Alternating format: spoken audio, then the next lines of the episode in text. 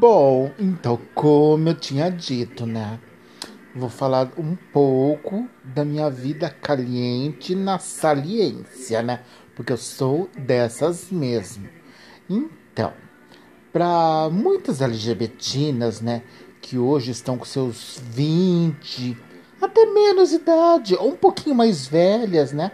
Eu digo, já fui também uma POC novinha, toda inocente, que gostava de saliência com os meninos do bairro. Afinal, que LGBTina não começou, né?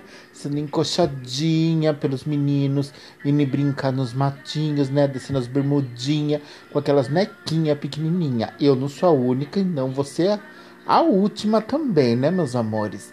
Então, este é apenas o início do que virá a ser este podcast.